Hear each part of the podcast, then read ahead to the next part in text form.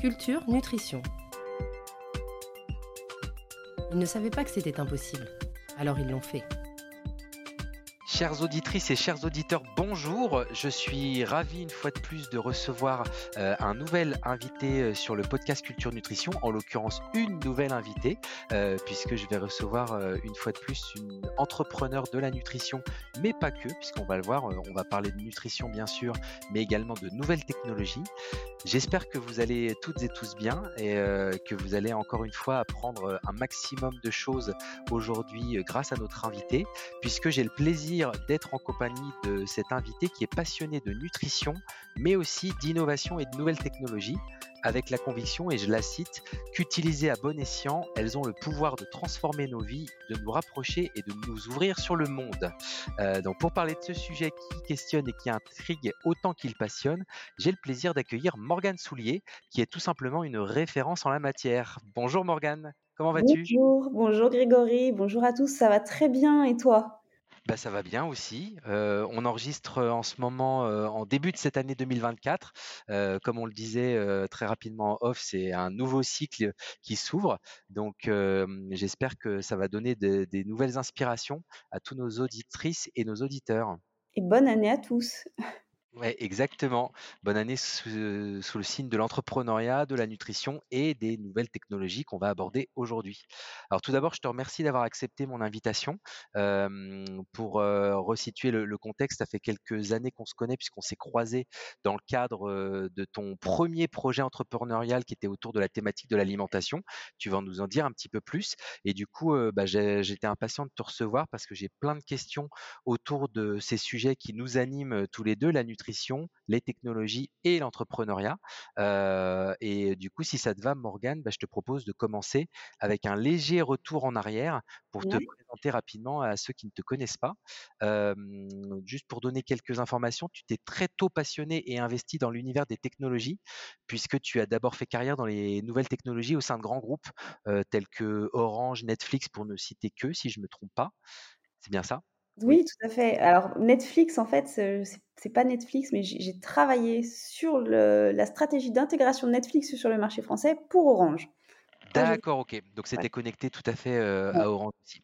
Et ensuite, ça t'a amené à développer ta propre entreprise de santé connectée qui était en lien avec notre sujet commun de prédilection qui est l'alimentation. Et cette, première entreprise s'appelait Feel It. Et donc du coup, bah, on va s'arrêter sur cette première expérience, qui est un peu le lien, avec la nutrition. Et donc si tu peux nous en dire un peu plus, sur cette première expérience entrepreneuriale à la jonction entre la nutrition santé et la tech? Ouais, merci pour cette introduction. Tout à l'heure, tu as dit quelque chose qui est très vrai, qui est que, je suis passionnée de tu as cité deux choses, qui est l'innovation et la nutrition, et je rajouterais les rencontres. Et en fait, si je dois t'expliquer comment j'en suis arrivée à développer Philite, euh, et surtout là où j'en suis aujourd'hui dans le cadre de ma vie professionnelle et de ma vie personnelle aussi, euh, c'est vraiment, euh, il y a trois, trois choses, trois éléments très structurants dans, dans, dans, le fil conducteur de ma vie qui sont effectivement l'alimentation, enfin la passion pour la gastronomie, la nutrition, les rencontres et les nouvelles technologies. Tu l'as dit tout à l'heure, moi j'ai commencé ma carrière chez Orange euh, déjà très jeune, j'étais vraiment ultra ultra passionnée d'innovation avec cette idée, cette envie, ce besoin permanent d'identifier des choses naissantes dans le domaine des technologies, me les approprier, comprendre comment ils vont transformer notre vie en faire de la pédagogie pour pouvoir le diffuser le mieux possible autour de moi et de façon beaucoup plus globale euh, dans la société, avec ce fil conducteur, une fois de plus, qui est les rencontres, qui est que quand tu essayes de faire de la pédagogie, quand tu essayes de transmettre quelque chose, forcément, tu rencontres des gens, si possible, les plus différents de toi, parce que c'est ce qui enrichit, c'est ce qui anime le débat. Donc, euh, pour en revenir à ce que tu disais, moi, j'ai commencé chez Orange. Euh, on m'a demandé en 2007 d'animer la d'animer, de créer, de, de développer euh, la toute première page Facebook du groupe Orange et comme je te disais tout à l'heure, euh, ensuite de travailler à la stratégie d'intégration de Netflix sur le marché français. Donc ça, ça a été vraiment euh, hyper structurant avec déjà cette idée de, il y a des, des, des technologies très naissantes qui arrivent sur le marché. On se pose la question de savoir si oui ou non c'est quelque chose qui va transformer nos vies. Le fait est que oui, et donc j'ai eu la chance vraiment de travailler sur ces sujets-là. Et puis, quelques années plus tard, j'ai quitté Orange, j'ai créé une première entreprise dans, de, de, conseils en stratégie, en stratégie communication réseaux sociaux, mais aussi pour les personnes qui ont déjà entendu parler de Feel It, donc F2E L pour ressentir manger, qui connaissent l'histoire de Philippe. Moi, j'ai créé cette entreprise parce que, à titre personnel, j'ai été confrontée à des très graves soucis de santé qui m'ont permis de faire le lien. déjà d'identifier des lacunes dans les parcours de soins des patients qui avaient des maladies qui avaient un impact sur leur capacité à s'alimenter et aussi toujours avec cette idée de comment est-ce que les réseaux sociaux, les nouvelles technologies peuvent permettre de fédérer des communautés, de mieux communiquer, de mieux apprendre, euh, de, de, de, mieux se rencontrer. J'avais créé via les réseaux sociaux à l'époque de façon anonyme une communauté d'entraide. Et puis petit à petit, dans mes réflexions, je me suis dit, bah tiens, j'ai identifié les lacunes de soins, les difficultés qu'ont les patients à communiquer avec les professionnels de santé. J'ai cette communauté qui est grandissante et du coup, j'ai voulu créer euh, une entreprise dans le domaine de la, de la santé connectée euh, qui était euh, un, ce que j'appelle un, un média 360 en fait, avec une application qui était destiné aux patients, euh, qui leur permettrait d'enregistrer au quotidien des données qui concernaient leur alimentation, leur ressenti, euh, euh, les impacts à la fois physiques, psychologiques de leur alimentation. Et cette application était connectée à une interface dédiée aux professionnels de santé, donc distribuée dans les hôpitaux, dans les cabinets en libéral avec tout un tas d'algorithmes qui permettaient d'analyser finalement les données, les données des patients. Et puis, quand je te dis qu'il y avait un média, il y avait un podcast, il y avait un magazine, il y a une communauté qui a grandi jusqu'à 100 000 personnes sur Instagram. On a touché à peu près 5 millions de personnes sur les, en tout en 2020, 2020-2021. On a touché 5 millions de personnes à peu près. ah oui, c'est énorme. Ouais, c'est beaucoup, c'est beaucoup du coup, la question, la question qui, alors, donc cette première expérience a été mais phénoménale, première expérience entrepreneuriale. J'ai adoré cette partie-là, à la fois parce que bah, le, projet en soi était passionnant et puis avait du sens dans ce que j'avais vécu. Je sentais vraiment une émulation autour de ce projet-là. contrairement à ce qu'on peut penser, à aucun moment j'ai ressenti un frein des professionnels de santé de me dire mais vous êtes une patiente, vous n'êtes pas médecin, vous n'avez aucune légitimité. Au contraire, c'était vraiment passionnant. J'ai appris énormément de ma deuxième passion qui est les nouvelles technologies, la tech, comment on développe une appli. Donc c'est pas moi qui ai développé. Digital, oui Ouais, et puis cette communauté d'entrepreneurs que tu connais aussi. Tu, tout à l'heure, quand on préparait l'interview, tu parlais du réseau Entreprendre. Toutes ces communautés de, de, personnes avec qui on a la, la richesse, la possibilité d'échanger, c'est une richesse incroyable et j'ai adoré cette période-là. Pour, pour, compléter sur la partie communauté, donc là, il y avait les patients d'un côté. C'était combien de professionnels de santé dans, dans ta communauté? Alors, euh, je vais dire que sur, ces 5 millions de personnes qu'on a touchées, il y avait quand même une très, très, très grosse majorité de patients ou en tout cas de personnes grand public. Après, j'ai réussi à faire distribuer euh, l'interface pour les professionnels de santé qui s'appelait Feel Health. Euh, donc, l'application avait été téléchargée plus de 200 000 fois et il y avait à un moment près de 1000 professionnels de santé qui utilisaient l'interface pour les professionnels de santé. Ça, c'était un des... alors, à la fois, c'est vraiment une belle performance. Et en même temps, ce qui a fait que j'ai arrêté euh, Philippe, alors il y a trois raisons, j'imagine, enfin c'est une des questions, j'imagine, qui, va venir. Oui, où est-ce qu'on est l'aventure aujourd'hui? il, y a trois raisons qui ont fait que j'ai mis un frein à l'aventure Philippe. La première, un modèle économique pas évident. Comme souvent avec les applis, c'est compliqué de trouver le modèle économique. Ouais, notamment en pleine période Covid, où les arbitrages des hôpitaux ne se faisait absolument. L'application Feel Health dédiée aux professionnels de santé est sortie en mars 2020, pile au moment du Covid. Donc déjà avoir pu euh, euh, faire bénéficier de l'interface à, à, peu près 1000 professionnels de santé, c'était une belle performance. Ça, ça a été le premier élément qui fait que, euh, voilà, à un moment, je me suis essoufflée. Je, le, le, modèle économique n'était pas évident. Le deuxième sujet, c'est que à un moment, j'ai voulu prendre du recul avec un sujet très personnel sur lequel j'ai été extrêmement sollicitée par des parents, par des patients qui m'envoyaient des photos d'eux, qui m'envoyaient euh, euh, tout un tas de, voilà, de, mails euh, douloureux à lire en fait, de personnes qui étaient en souffrance. Et à un moment, moi, j'ai dû, j'ai dû prendre du recul par rapport à tout ça. La troisième raison, c'est que de mon expérience de experte en technologie via mes expériences précédentes, mon expérience entrepreneuriale, euh, ma connaissance du milieu de la santé connectée, j'ai été de plus en plus sollicitée pour donner des conférences, pour donner des conférences, pour intervenir, euh, pour donner des conseils en stratégie. Et puis, euh, moi qui aime toujours, une fois de plus, continuer d'apprendre, de rencontrer du monde, j'ai fait une formation complémentaire à Sciences Po en 2020-2021 qui s'appelait Management des médias et du numérique pour laquelle j'ai dû rédiger un mémoire.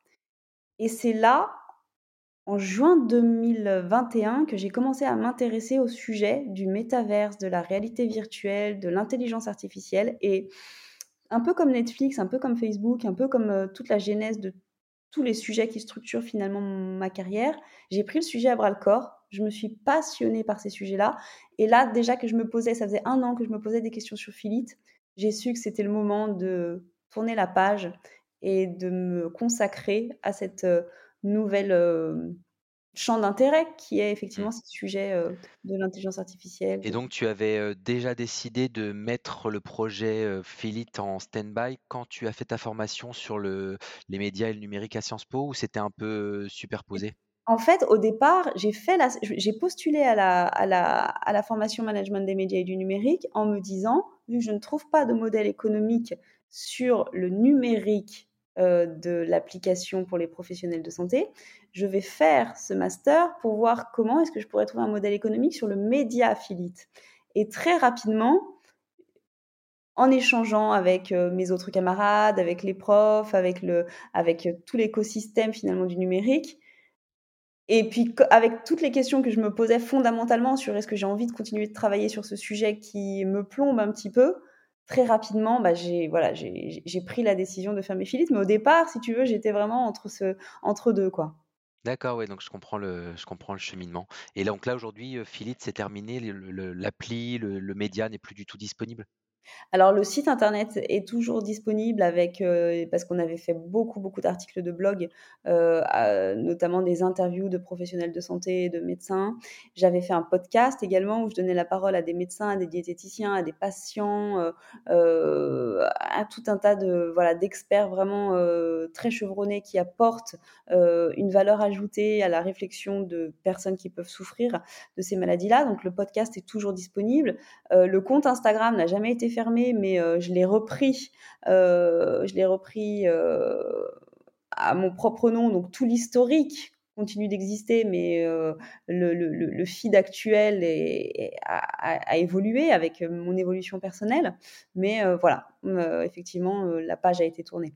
D'accord. Et donc, c'est quoi ton enseignement principal sur cette première expérience entrepreneuriale? Si tu devais donner un conseil à quelqu'un qui veut se lancer comme ça dans, le, dans la santé connectée? Alors, il y a plusieurs, il y a plusieurs choses, dans les points très positifs et dans les souvenirs, euh, qui, quand, je repense à, tout, à toute cette expérience, moi je la repense toujours avec. Euh, euh, donc là, les gens ne voient que nos, enfin n'entendent que nos voix, mais nous, on est en train de se parler. Et j'imagine que tu vois que j'en parle avec passion et j'ai toujours, j'ai toujours beaucoup de, je pense, mes yeux brillent toujours quand je parle de cette expérience parce que parce que c'est une très belle, c'est un très très beau moment de vie. Hein. ce que j'ai vraiment apprécié, comme je disais tout à l'heure, c'est cette idée de cette communauté d'entrepreneurs qui s'entraident. Moi, quand j'ai voulu me lancer sur ce, sur ce sujet-là, je n'avais jamais, euh, une fois de plus, je suis pas codeuse, j'avais jamais lancé d'appli, je ne connaissais rien euh, au, au, secteur de la santé connectée. Et puis, du coup, j'ai fait une liste d'entrepreneurs avec lesquels j'aurais aimé pouvoir communiquer, qui puissent me donner des conseils. Puis je me suis dit, mais probablement qu'ils me répondront pas, mais c'est pas grave, je vais envoyer des emails. Et puis, enfin, d'ailleurs, ça me fait penser à une citation de Michelle Obama que je cite souvent, qui est Il y aura toujours tout un tas de gens pour vous aider, mais ils ne viendront pas frapper à votre porte pour vous chercher. Et en fait, j'ai fait une liste de personnes comme ça en me disant bah, Je vais les solliciter, puis voir s'ils peuvent me donner deux, trois conseils de comment on crée une appli de santé connectée, quoi. Donc des gens qui sont des anonymes dont on a, dont vous avez certainement jamais entendu parler, puis des gens un peu moins anonymes, type Xavier Niel, tu vois. Et j'ai écrit à tout un tas de gens, dont toi. Y compris Xavier Niel. Y compris Xavier Niel, dont toi, je me souviens très bien également, tu m'as répondu, Xavier Niel m'a répondu, des gens m'ont pas répondu, des gens m'ont répondu. Je suis allée déjeuner avec des personnes, j'ai pris des cafés, j'ai fait des. Alors à l'époque, il n'y avait pas trop de Zoom, mais euh, des, appels téléphoniques, des machins. Et j'ai trouvé qu'il y avait vraiment une communauté d'entraide qui était hyper, hyper forte. Et, et ça, c'est hyper valorisant parce que tu es personne, euh, personne ne connaît ton nom, euh, tu n'as encore rien créé et, on t'ouvre on, ton agenda, on t'accorde une demi-heure, trois quarts d'heure, une heure, cinq minutes. Et, et ça, c'est hyper chouette. Donc ça, c'est quelque chose que je peux conseiller à des personnes qui souhaitent se lancer dans l'entrepreneuriat, c'est oser. Et puis si vous avez des convictions, euh, voilà, faites la liste de personnes avec qui vous auriez adoré parler. Peut-être qu'elles vous répondront pas, mais peut-être qu'elles vous répondront. Donc euh, ça, c'est le premier point. Euh, le deuxième, ne pas trop se mettre de barrières en fait. Rêver grand, rêver grand, et puis bah au pire ça, voilà, au pire à terme le projet sera peut-être un tout petit peu moins grand, mais vous pivoterez, vous penserez à autre chose. Puis soyez patient parce que moi, bah euh, je pense qu'on est de très nombreux entrepreneurs à avoir des visions très très définies de ce qu'on veut faire. Et du coup, à se dire, bah, c'est bon, enfin, le projet, il existe dans ma tête, je sais exactement, c'est ça, ça, ça, ça, ça. Donc, bah, dans trois mois, ce sera sorti. Et moi, je me revois très bien l'été 2017. Été 2017. Euh, ça a commencé, j'ai commencé à slider des trucs, à, créer mon application moi-même sur des slides et tout ça. Et pour moi, l'application était tellement claire dans ma tête qu'il n'y avait aucune raison qu'elle soit pas sortie à la fin 2017. L'application, elle est sortie le 14 janvier, je me souviens parce que c'est la date de naissance de mon petit-neveu, le 14 janvier 2019, donc un an et demi après. Donc il faut s'armer de patience, mais là où c'est ultra bénéfique, c'est qu'en fait en un an et demi, oui, le projet, il a énormément évolué, il a énormément changé, ça m'a permis de faire travailler la communauté qui était déjà en train de grossir sur Instagram. Donc c'est eux qui ont choisi les logos, c'est eux qui ont choisi les boutons, c'est eux qui ont choisi le wording.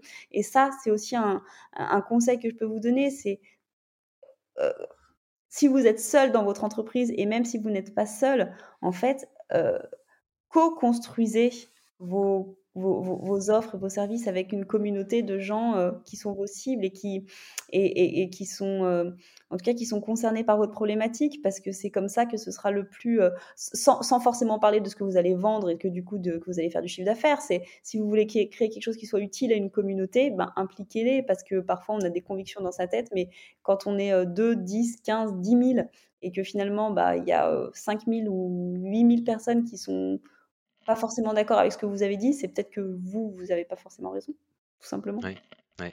Mmh d'où l'importance des rencontres et d'être à l'écoute de tout ce qu'on peut croiser comme, euh, comme échange. Ouais.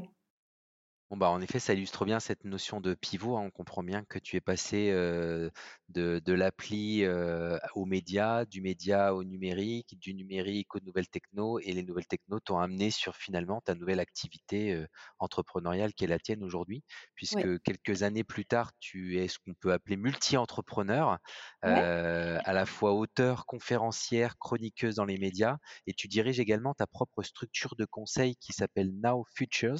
J'espère que je le prononce bien, autour des enjeux liés aux transformations numériques et notamment ceux en lien avec l'intelligence artificielle et le métaverse. Alors ça, c'est évidemment deux sujets éminemment passionnants et complètement d'actualité en 2024. Donc on va évidemment s'attarder là-dessus. Donc tout d'abord, j'aimerais que tu nous racontes ce qu'est précisément Now Futures. Ouais, alors si tu veux, effectivement, on va essayer de dérouler la pelote. C'est que comme, comme tu l'as dit tout à l'heure, quand, quand j'essaie de te décrire cette expérience entrepreneuriale où je te dis c'était hyper riche et même si on, on ne on, si on se focalise pas sur l'idée que c'était lié à une maladie ou quoi que ce soit, si tu veux, euh, je pense que si c'est parce que je suis structurée euh, cognitivement comme ça, c'est que moi je suis ultra curieuse, je m'intéresse à beaucoup beaucoup de domaines. Et euh, le fait est que est-ce que c'est de l'hyperactivité ou en tout cas pour moi ça m'enrichit énormément C'est que pour justement avoir cette capacité de réflexion permanente, euh, j'aime m'intéresser à plein de choses très différentes. Et donc Now Future, si tu veux aujourd'hui, c'est quelque chose qui est un petit peu pareil, un, peu couteau suisse comme l'était Philippe au final, euh, avec cette, euh, ce besoin, cette envie de, de, de m'intéresser à tout un tas de sujets, à tout un tas de secteurs d'activité différents. Et aujourd'hui Now Future, c'est plusieurs choses. Euh, enfin en tout cas mes activités Now moi en tout cas je, fais plusieurs choses au quotidien. Tu l'as dit euh, très justement, je suis à la fois conférencière, je suis à la fois consultante, j'anime un podcast sur les sujets justement du numérique. Je sors un livre le 14 février qui est euh, un, qui est un dérivé du, du mémoire que j'ai fait pour Sciences Po. Euh, sur euh, le sujet du métaverse. Euh, voilà, ça s'appelle Métaverse, comprendre le monde qui vient aux éditions Grasset. Et, et donc voilà, donc si tu veux aujourd'hui, voilà, j'ai toutes ces activités qui sont avec, avec, ce spectre très pédagogique, parce qu'une fois de plus, moi je suis pas codeuse, je suis pas ingénieure, je suis pas une scientifique, mais mon besoin et en fait, je pense que c'est un besoin personnel que je réponds en fait. Hein, quand, euh, quand, je, quand je délivre comme ça, et quand je fais de la pédagogie, et quand je vais voir des clients, et quand, je, quand j'anime des ateliers euh, ou des conférences, soit en plénière euh, pour des fédérations ou pour des, ou pour des, voilà, ou pour, pour des associations, pour des entreprises, ou des ateliers auprès de COMEX, de, de, de cadres dirigeants, des choses comme ça, en fait, je m'enrichis J'espère tout autant que je les enrichis, mais cette idée, c'est de se dire bah, comment est-ce qu'on arrive à comprendre le monde qui est en évolution, à l'analyser et à en restituer quelque chose qui soit suffisamment compréhensible pour chacun, pour que chacun puisse se l'approprier. comme tu disais tout à l'heure en introduction, c'est euh, utiliser, euh, ou en tout cas comprendre le monde qui évolue pour euh, évoluer dedans à bon escient. Quoi.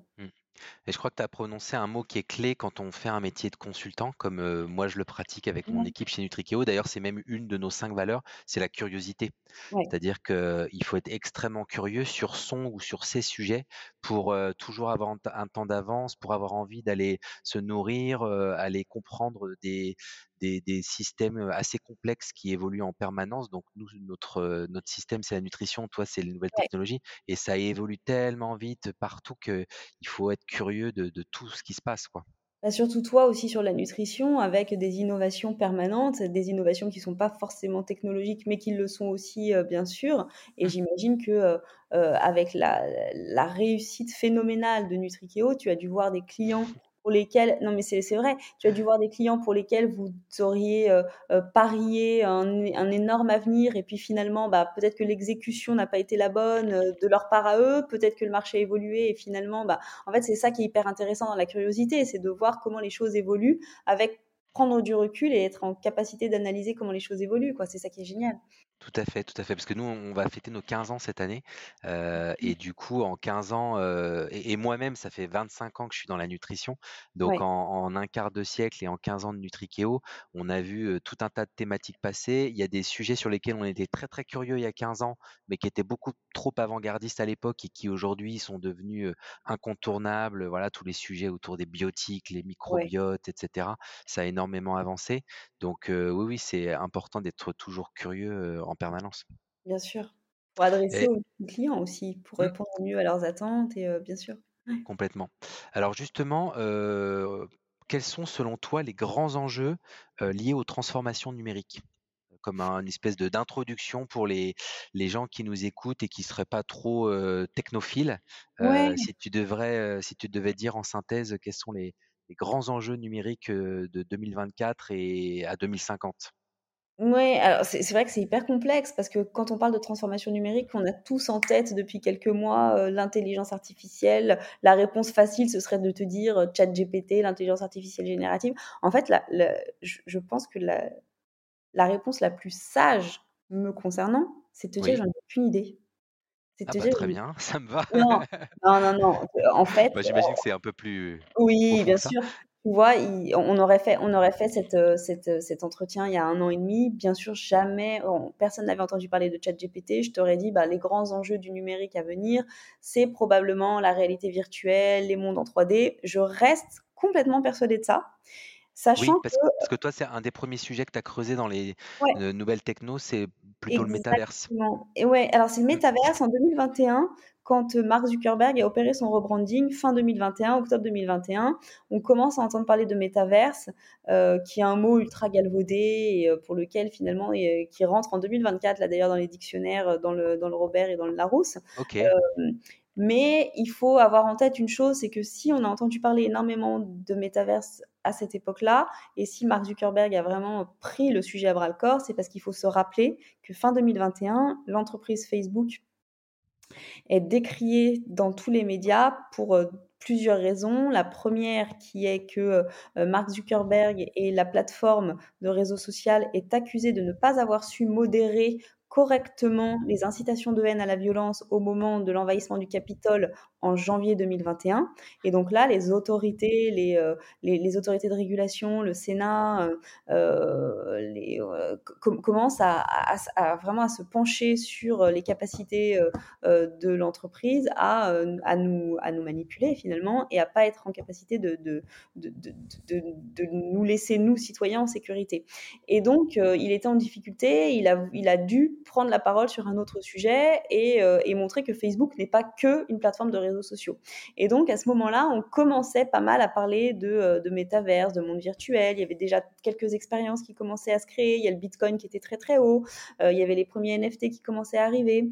Et donc, il a, voilà, il a, il a, il a envahi les médias sachant que je pense que c'était pas forcément le bon moment d'un point de vue euh, maturité technologique et psychologique de nous utilisateurs. Donc ça a été risible. En plus, on le détestait à l'époque.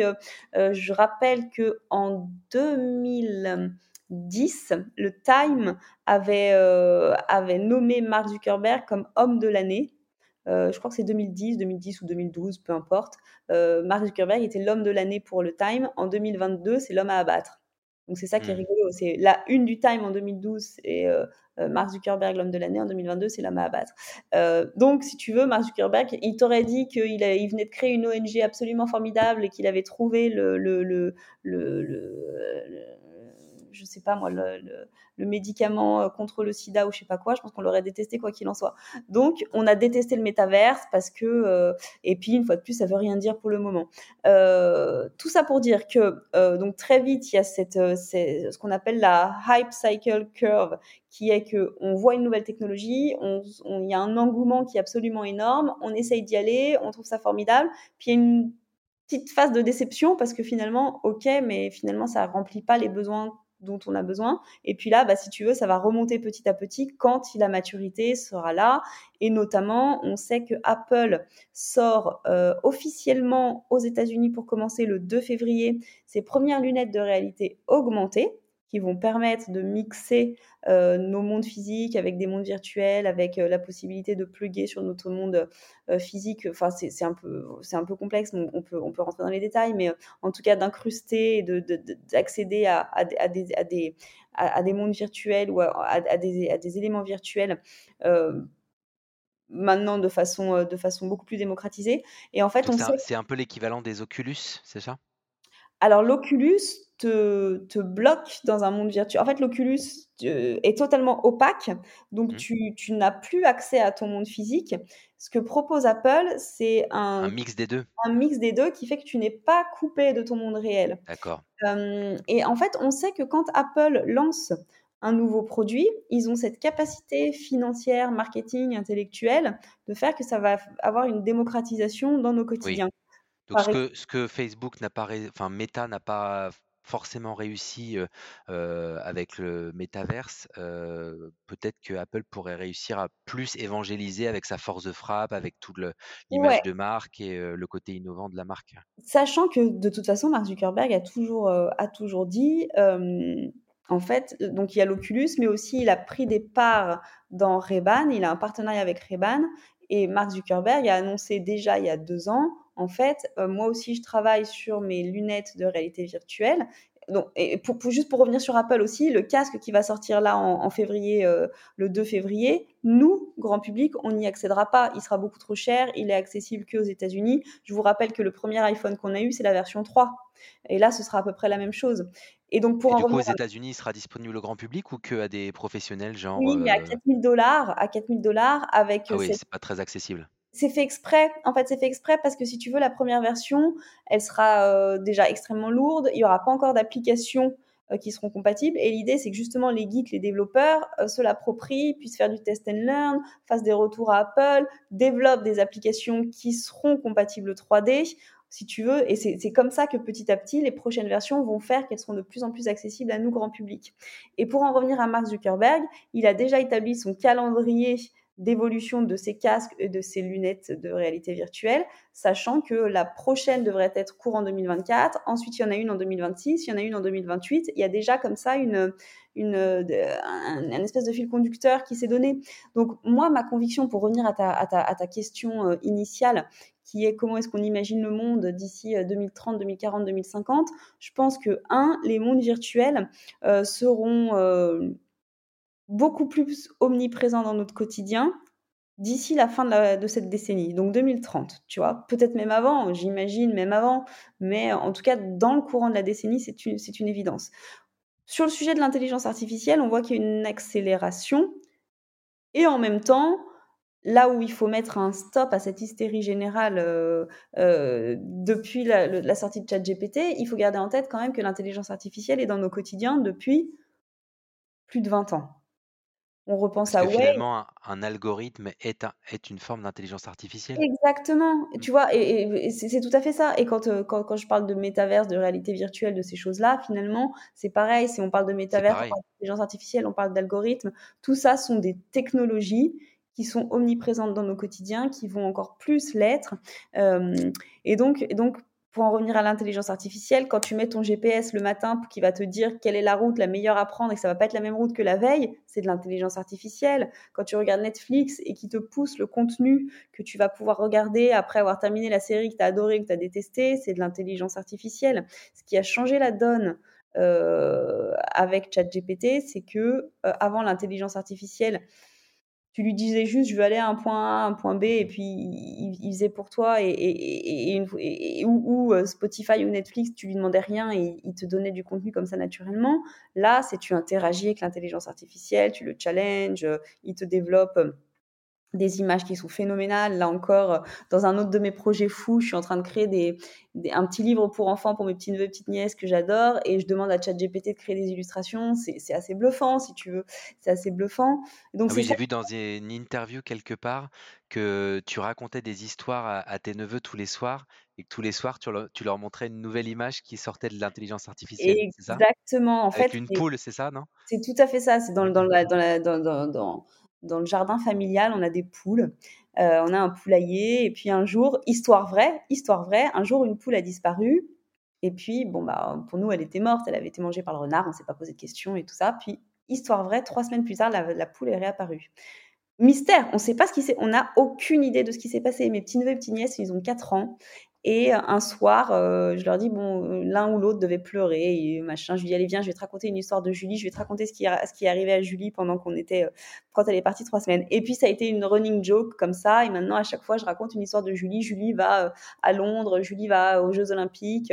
Et en fait, je crée effectivement, je demande à ChatGPT, à Dali, du coup, ou à Midjourney selon, euh, selon, euh, voilà, selon l'envie, de, de, créer les, toutes les illustrations qui accompagnent euh, cette, cette Julie poule, poule aventureuse. Et c'est très rigolo et c'est, phénoménal. C'est, et, et, si tu veux, donc, dans les transformations numériques que je vois, et tout à l'heure aussi, quand on, on, était en train de préparer cette interview et qu'on se racontait en off le fait que ben, il y a des industries qui sont un peu en difficulté en ce moment et, et qu'effectivement, effectivement, bah, il y, a, à la fois le sujet de la crise et je pense que l'intelligence artificielle euh, joue son rôle dans cette euh, idée qu'ont en ce moment euh, les décideurs, les, les, les, comptables, les directeurs d'achat des entreprises, de se dire bah, est-ce qu'on peut pas se passer de cette agence et est-ce qu'on va pas essayer de faire en interne avec du chat GPT et de l'intelligence artificielle générative? Donc,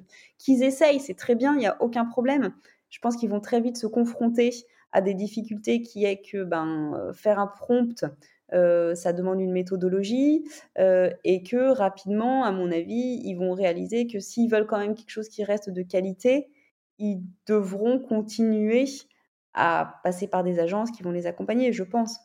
Toi, tu crois que déjà maintenant, aujourd'hui, alors que l'intelligence artificielle s'est vraiment démocratisée depuis seulement un an et demi, il y a déjà des entreprises qui ont coupé certains coûts et qui ont déjà remplacé une partie d'activité humaine par de l'intelligence artificielle?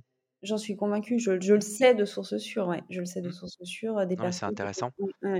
Et, pour revenir toujours sur cette question d'IA, parce que tu disais finalement l'IA, ça fait 20 ans que ça existe sous d'autres formes, peut-être moins élaborées. et aujourd'hui, là, les nouvelles générations d'IA, ce qui fait que c'est différent. Bah, est-ce qu'on peut parler de différentes générations? Oui. C'est quoi, quoi ce qui fait qu'aujourd'hui, c'est plus puissant qu'il y a 5 ans ou il y a 10 ans? Alors je pense que ce qui est plus puissant, c'est qu'on a l'impression que, et c'est pas qu'on a l'impression d'ailleurs, hein, comme, comme on disait tout à l'heure, c'est qu'on interagit avec l'IA. c'est qu'on l'IA est personnalisée à notre propre besoin. et moi, je me, je me surprends, alors de moins en moins, heureusement, mais au tout début, quand j'utilisais ChatGPT, moi, j'utilise ChatGPT euh, au quotidien, mais vraiment au quotidien, pour tout un tas de trucs. Je, je, je discute avec lui comme si c'était un pote, et du coup, je, je, structure mes idées avec lui. Quoi. Quelle version tu utilises? Euh, la 4, 4 euh, payante, la dernière version. Et, et il y a quelques temps, je me suis surprise à un moment ou à un autre de lui dire merci, quoi. Ou de lui dire ah merci. Ah c'est super. Merci beaucoup puis là tu dis mais je suis bête.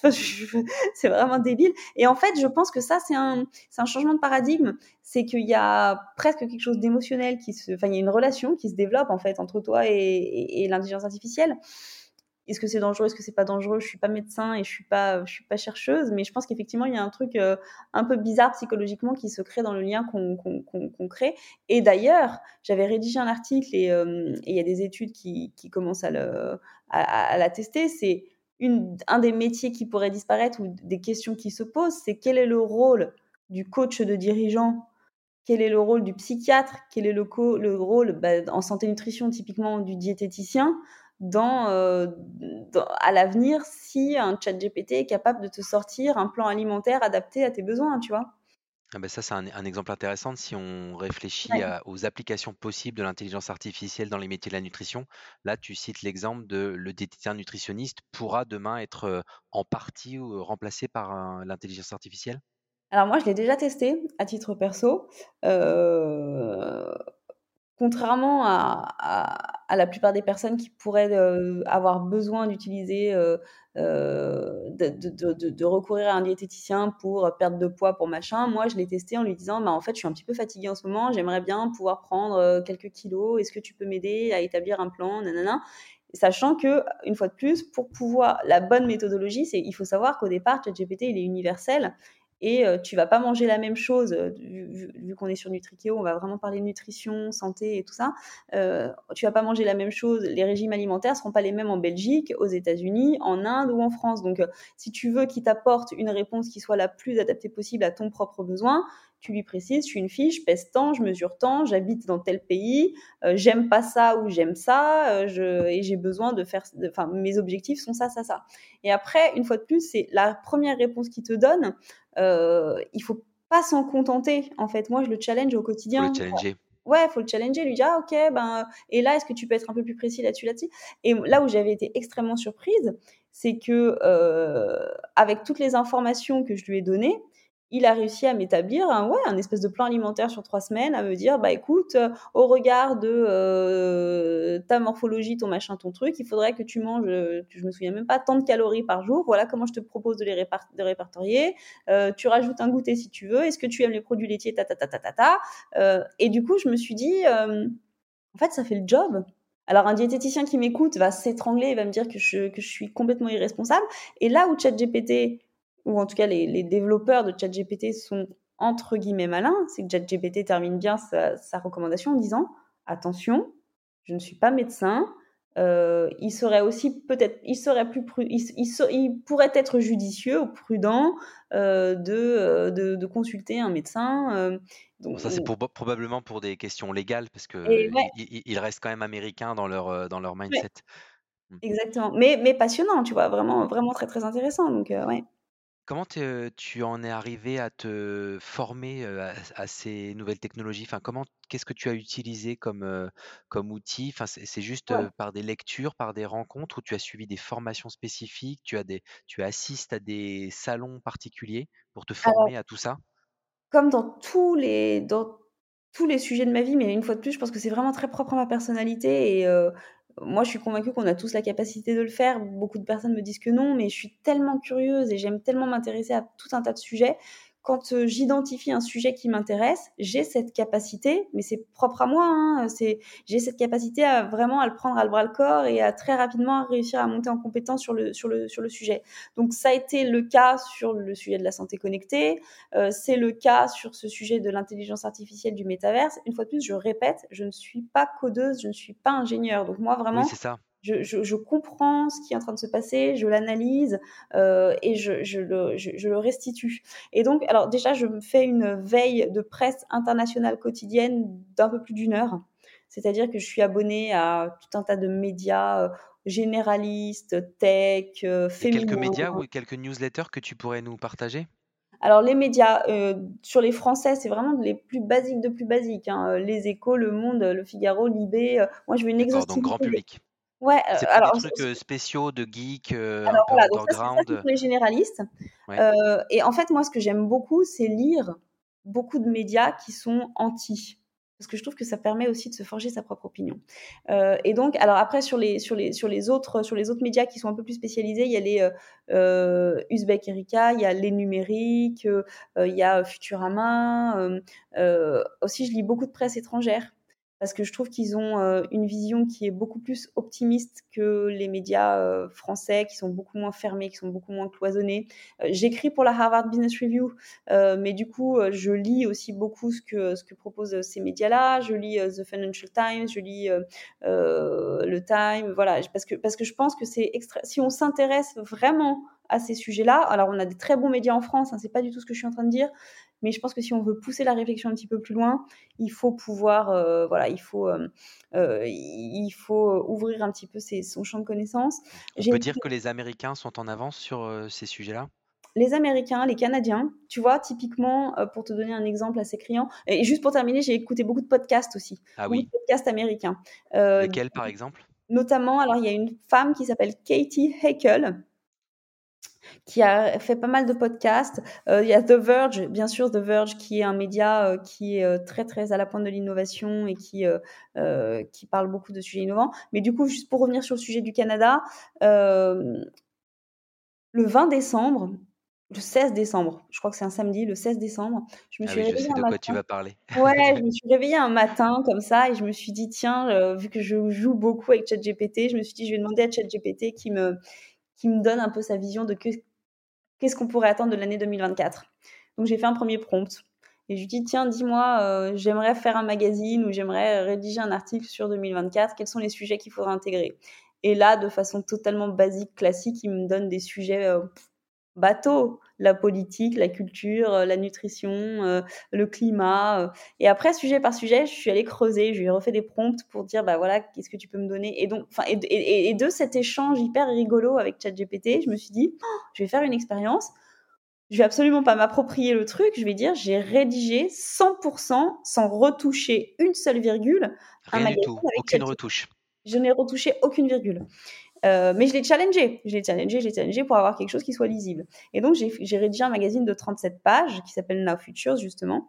Si je t'en parle, c'est pas du tout pour te parler du magazine, c'est parce qu'on parlait du Canada. Du Canada, ça a été relié au Canada, je crois, c'est ça? Ouais, en fait, il y a un premier média, qui, un, journal qui s'appelle Le Devoir, qui est euh, le, le, quotidien le plus lu au Canada. C'est un peu le monde du Canada? Ouais, exactement. Qui a fait, qui a rédigé un énorme article. De là, la presse télé canadienne m'a appelé et de là, la presse radio canadienne m'a appelé.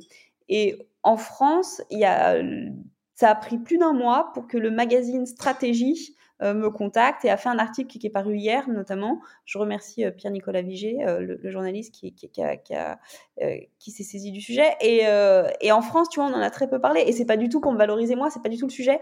mais c'est ça montre que les Canadiens sont peut-être un peu plus ouverts sur ces sujets-là, y compris au niveau du grand public, parce que Stratégie, c'est un média français qui, en plus, est un média B2B.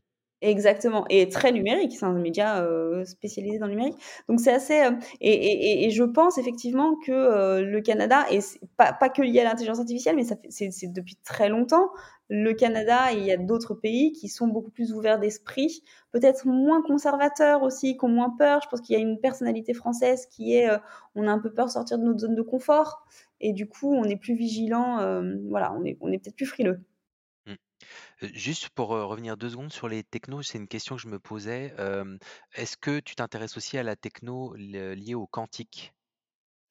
On en parle de plus en plus, très peu de connaissances. J'ai très peu de connaissances et je voilà, je j'ai pas envie de dire de bêtises, là-dessus. Je sais que que c'est un sujet qui est, évidemment, très d'actualité aussi et qui a un sujet d'avenir avec, la multiplication, l'optimisation et la enfin voilà, la la la la rapidité exponentielle, de de de de fonctionnement de nos ordinateurs. Mais je j'ai pas envie d'aller plus loin parce que je dirais des bêtises. OK. Hem et pour parler aussi, heu, podcast, c'est c'est toujours intéressant de de Ouais. d'échanger entre podcasteurs. Tu as lancé la version podcast, heu, éponyme de Now Futures. Oui. Heu, tu as déjà eu quelques très beaux et prestigieux invités. Heu, tu peux nous en dire plus? Ouais, alors en fait, hem, toujours dans ces alors pour le coup, c'est presque égoïste en fait, hein, heu, l'idée de ce podcast. Heu, c'est que, heu, toujours dans cette idée d'être passionné, de rencontrer des gens, heu, passionnants, heu et qui qui une fois de plus, je m'enrichis beaucoup à à parler avec des gens qui ont, qui sont la tête bien mieux faite que moi et qui ont beaucoup plus de choses intéressantes et des parcours de vie, fascinants, heu et des expériences et des expertises fascinantes à dévoiler. Je me suis dit, bah, dans le cadre de Now Futures avec, heu, mon spectre qui est je veux faire de la pédagogie je veux aider chacun. En tout cas, mon idée, c'est d'accompagner chacun dans la compréhension du monde qui vient. Je me suis dit: «Mais qui mieux que des experts, heu, dans certains domaines d'activité pour nous expliquer comment, heu, leur métier est en train d'évoluer à l'ère des nouvelles technologies?» et donc j'ai identifié j'ai commencé à identifier quelques secteurs d'activité, heu heu, la santé, l'économie, l'alimentation, la haute gastronomie, les médias et puis je me suis dit: «Bah, tiens, qui qui j'aurais enfin, qui sont les personnes que j'aurais envie d'interviewer dans ces domaines-là?» et toujours avec ma petite Michelle Obama qui est dans ma tête et qui me dit: «Va frapper à des portes et puis, heu et puis ça va bien se passer, n'hésite pas à taper très haut». Heu et puis bon, heu, on va pas se mentir, je commence à avoir un petit réseau autour de moi, c'est vrai, avec, heu, avec toutes ces expériences, heu, donc heu, donc voilà, ça facilite un petit peu les choses et je remercie énormément toutes les personnes qui sont autour de moi et qui et qui continuent à être, à être vraiment ouverts à toutes mes sollicitations. J'ai effectivement interviewé alors si vous voulez aller l'écouter, effectivement, Now Futures qui est disponible sur les plateformes d'écoute, et sur le site. Plusieurs personnes assez fascinantes, notamment si on se focalise sur, sur tes sujets, c'est tes sujets phares qui sont la santé et la nutrition. J'ai eu le docteur Alexis Genin, heu, qui est, un imminent chercheur de, l'Institut du cerveau, qui est venu nous raconter comment l'intelligence artificielle optimise ou non, d'ailleurs, c'est ça qui est intéressant dans son discours, c'est qu'il dit: «Mais finalement, on n'a pas avancé sur certains domaines», les, hem, recherches sur les maladies né neurodégénératives que sont l'Alzheimer, que sont le Parkinson. Parkinson. Hier, j'ai interviewé une personne fascinante de l'Institut Curie, une chercheuse, le docteur Sarah Watson, fascinante et j'ai mis en ligne le le le, le l'épisode aujourd'hui qui nous explique comment est-ce que, heu heu, l'intelligence artificielle lui a déjà permis de détecter des cancers ultra rares qu'elle n'aurait jamais pu détecter sans ces évolutions numériques. Donc pour Sur de l'analyse d'imagerie médicale, par exemple? Exactement et des ouais, des des séquençages des séquençages et enfin, c'est fascinant et en fait, ça, ça coupe le pied à des personnes qui ont tellement peur de l'intelligence artificielle, qui pensent qu'elle va nous bouffer. En fait, quand on écoute cette médecin, on se dit: «Mais heureusement que la nouvelle technologie est là». Elle elle vous écouterez le podcast, mais elle elle a parlé d'un patient qui avait un cancer, heu, du rein des reins. On lui trouvait pas ce qu'il avait et c'est grâce à ce séquen séquençage en quelques jours qu'on a réussi à identifier que c'était un cancer du rein. Il allait être mis en chimio lambda alors qu'on a pu personnaliser son traitement. Dans Je crois haute que sur, ça c'est un très bon exemple, ça sur le la lecture d'images médicales et sur certains diagnostics de cancer, heu, l'intelligence artificielle bat déjà, l'homme Et oui, alors en termes et de qualité de diagnostic et de taux d'erreur. Mmh. et alors là, exactement, mais là où elle est où je l'ai trouvée super une fois de plus, c'est que, heu, elle a bien expliqué le fait qu'il y a quand même encore des marges d'erreur et que, heu, de toute façon l'erreur elle est humaine aussi et que c'est là où l'être humain reste indispensable, c'est pour, heu, refaire une double, un double check, une double Mmh. vérification et donc c'est c'est là où c'est hyper intéressant, le duo humain-machine qui devient Voilà. plus pertinent. C'est pas de la compétition, c'est de la coopération en fait, l'intelligence artificielle avec l'humain. Exactement et dans les autres dans les autres, heu, épisodes qui pourraient t'intéresser, qui pourraient intéresser les auditeurs, heu, notamment, hem, David Sinapian qui est le mari de la chef Anne-Sophie Pic, Ah oui. qui nous a expliqué comment est-ce que, l'intelligence artificielle, le numérique, les NFT venaient s'intégrer dans les stratégies de la haute gastronomie, c'était passionnant. Nicolas Bouzou, économiste, Nicolas Bavrez, j'ai adoré l'épisode avec Nicolas Bavrez. Nicolas Bavrez, donc là, c'est un sujet qui est moins, moins en lien avec notre, notre sujet, heu, enfin ton secteur d'activité, mais qui est complètement en lien avec notre, notre quotidien à tous. Nicolas Bavrez qui est avocat géopoliticien et je l'ai interviewé au lendemain, heu, de, la guerre, de l'incursion, Israël-Hamas et où il est venu expliquer comment est-ce que les réseaux sociaux, le numérique, l'intelligence artificielle sont les nouveaux terrains de jeu, des fake news, des deepfakes et surtout de la violence qui est véhiculée sur les réseaux sociaux. Donc c'était vraiment, vraiment très intéressant. Ah, super intéressant. Hein. Bon, on va, on va aller regarder ça et puis s'abonner. Euh, moi, je suis un gros consommateur de podcasts aussi, donc euh, je vais essayer de rattraper les épisodes que j'ai en retard de Now Futures.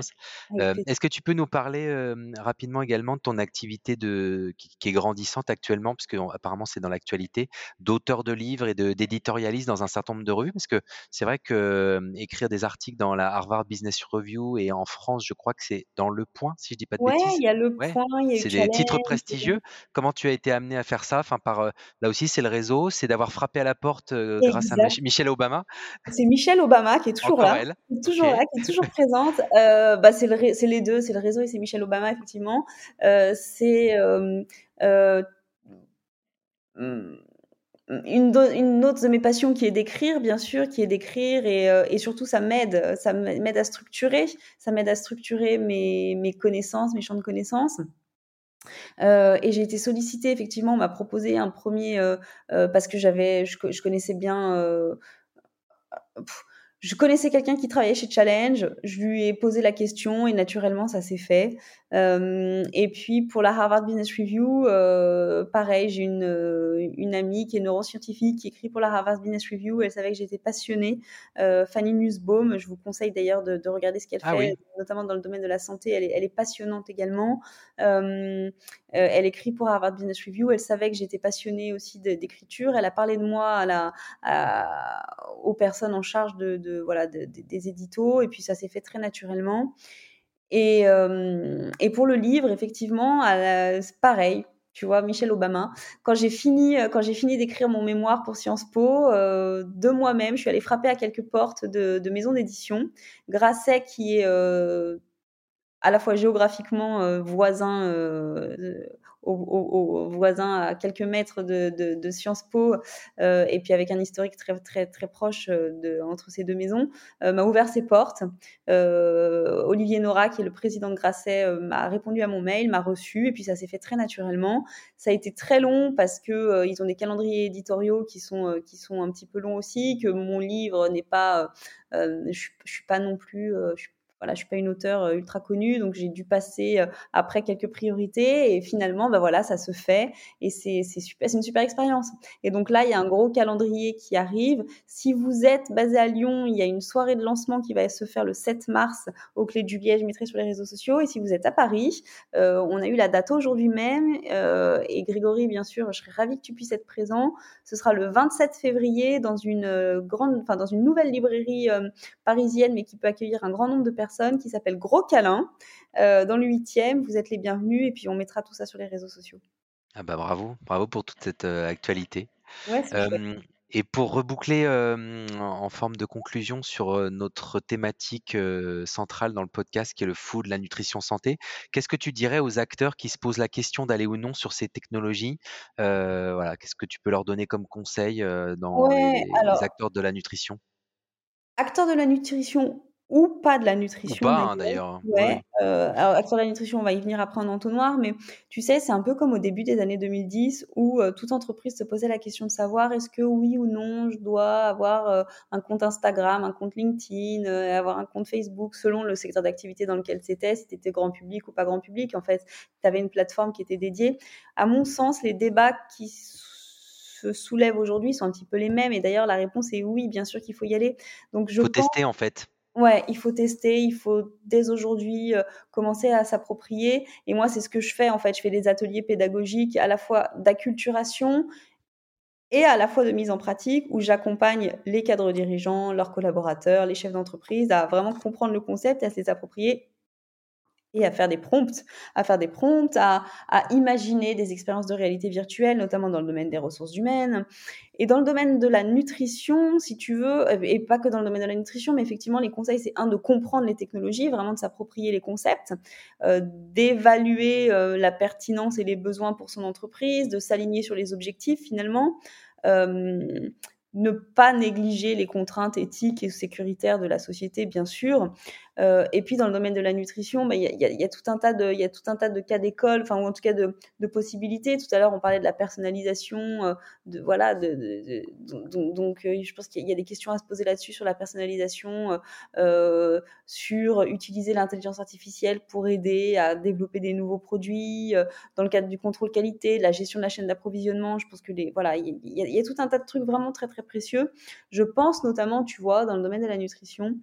Euh, une boulangerie à Paris qui s'appelle Bohémie.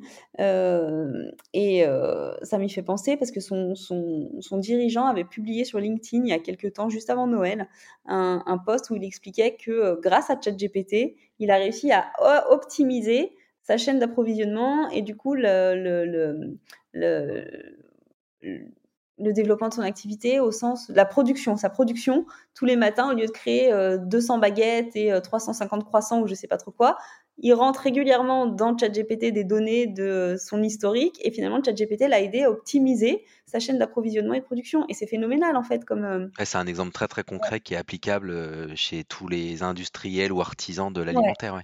exactement et Super. puis dans le domaine de, de, la santé nutrition si tu veux euh, je pense qu'il y a un vrai, une vraie valeur ajoutée et des points à creuser sur des expériences immersives qui permettent d'éduquer à la santé d'éduquer à la nutrition d'éduquer à l'alimentation des consultations virtuelle en nutrition, notamment également, ouais, tu vois. Complètement. Donc là, plutôt avec euh, une application du métaverse. Ouais, exactement. Mmh. Ouais, complètement. Et euh, tu parlais tout à l'heure, donc tu utilises les, les outils euh, entre guillemets classiques d'IA que sont ChatGPT, Midjourney et Dali. Il y a, Ouais. a d'autres applications que tu recommandes euh, à tester justement si on veut rentrer dans cette logique itérative? Alors, je pense que c'est vraiment les premières qu'il faut s'approprier pour comprendre comment ça fonctionne. Moi, j'en ai utilisé d'autres. J'ai testé euh, celle de Google. Je l'ai jamais retestée parce qu'au tout début où elle est sortie, si tu veux, moi, je l'ai trouvé qu'elle, j'ai trouvé qu'elle n'était pas pertinente. J'ai trouvé qu'elle était moins, en tout cas, moins au niveau. Hum, Microsoft vient de sortir Copilot. Tu l'as ouais, testé? Ouais, je l'ai pas encore testé. Euh, je l'ai pas encore testé. Effectivement, ils ont sorti ça cette semaine. Euh, ma conviction, c'est que bah, aujourd'hui, on parle de ChatGPT. Probablement l'année prochaine, on en parlera d'une tout autre. Euh, mais surtout, rester ultra, ultra, ultra curieux. Euh, j'ai un Flipboard. Je sais pas si vous connaissez ce site internet qui s'appelle Flipboard. F-L-I-P-B. O-A-R-D. Ah bah, on où, mettra en le fait, lien. on peut, on peut garder des liens URL de revues de presse. Euh, et donc, si vous tapez Flipboard Morgane Soulier, je mets toute ma revue de presse. Euh, c'est accessible gratuitement. Hein, euh, toute, toute ma revue de presse. J'ai, vous allez Morgane Soulier et vous et c'est comme ça en fait toute, toute ma revue de presse et toutes les choses que je veux garder en tête, je les mets dedans dans un gros fichier qui s'appelle Ah bah, Metaverse. NFT. Vous pouvez aller voir et mm, Ah bah merci de partager tout ça. Je, je serai le premier à y aller, puis on, va, on mettra le lien pour nos auditeurs et auditrices. Bon bah super, écoute, on arrive à la fin de notre conversation, Morgane. Euh, je te propose de conclure avec la, la... Ouais, ça passe super vite. Ouais. Je te propose de conclure avec la question signature du podcast. Euh, ils ne savaient pas que c'était impossible, alors ils l'ont fait. Nous aussi, on a nos, nos, nos Ouais. citations phares. Et, Ouais. et toi, qu'as-tu réalisé d'impossible?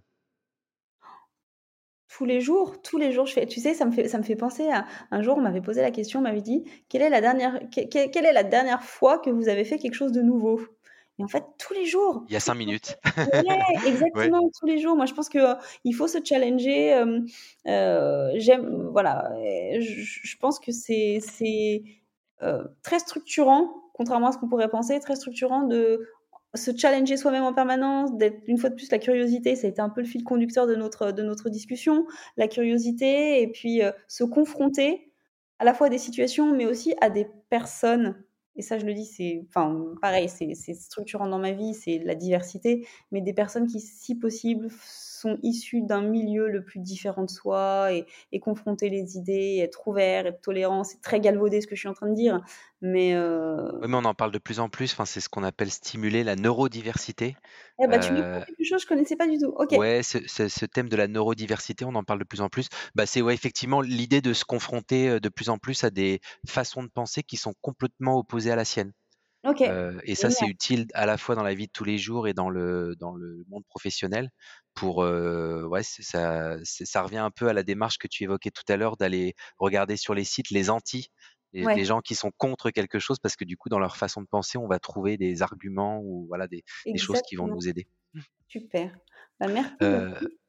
Bah, merci à toi. Euh, merci beaucoup pour le temps que tu nous as consacré. Enfin, franchement, c'était passionnant et j'adorais qu'on continue de parler euh, encore sur les sujets. C'est vraiment euh, au-delà de, mes attentes. On a parlé à, la fois d'entrepreneuriat, mais aussi, bah, tu nous as donné quelques clés de compréhension sur toutes ces nouvelles technologies, la métaverse, IA et, les autres qui sont peut-être pas encore arrivés.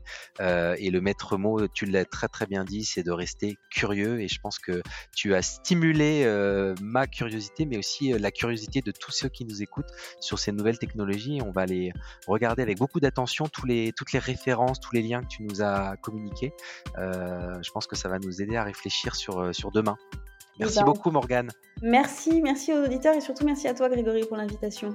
À très ben, bientôt très très grand plaisir, à très très bientôt. Et puis ben, j'en profite pour dire à tous ceux et celles qui nous ont écoutés jusqu'ici qu'ils euh, peuvent nous suivre sur toutes les plateformes de streaming, s'abonner euh, à la chaîne euh, du podcast Culture Nutrition pour ne pas rater tous les nouveaux épisodes passionnants qui sortent et qui vont sortir. et donc du coup, ben, je vous dis à très bientôt pour un nouvel épisode et pour une nouvelle rencontre avec un ou une entrepreneur de la nutrition. Très bonne journée à tous, à bientôt.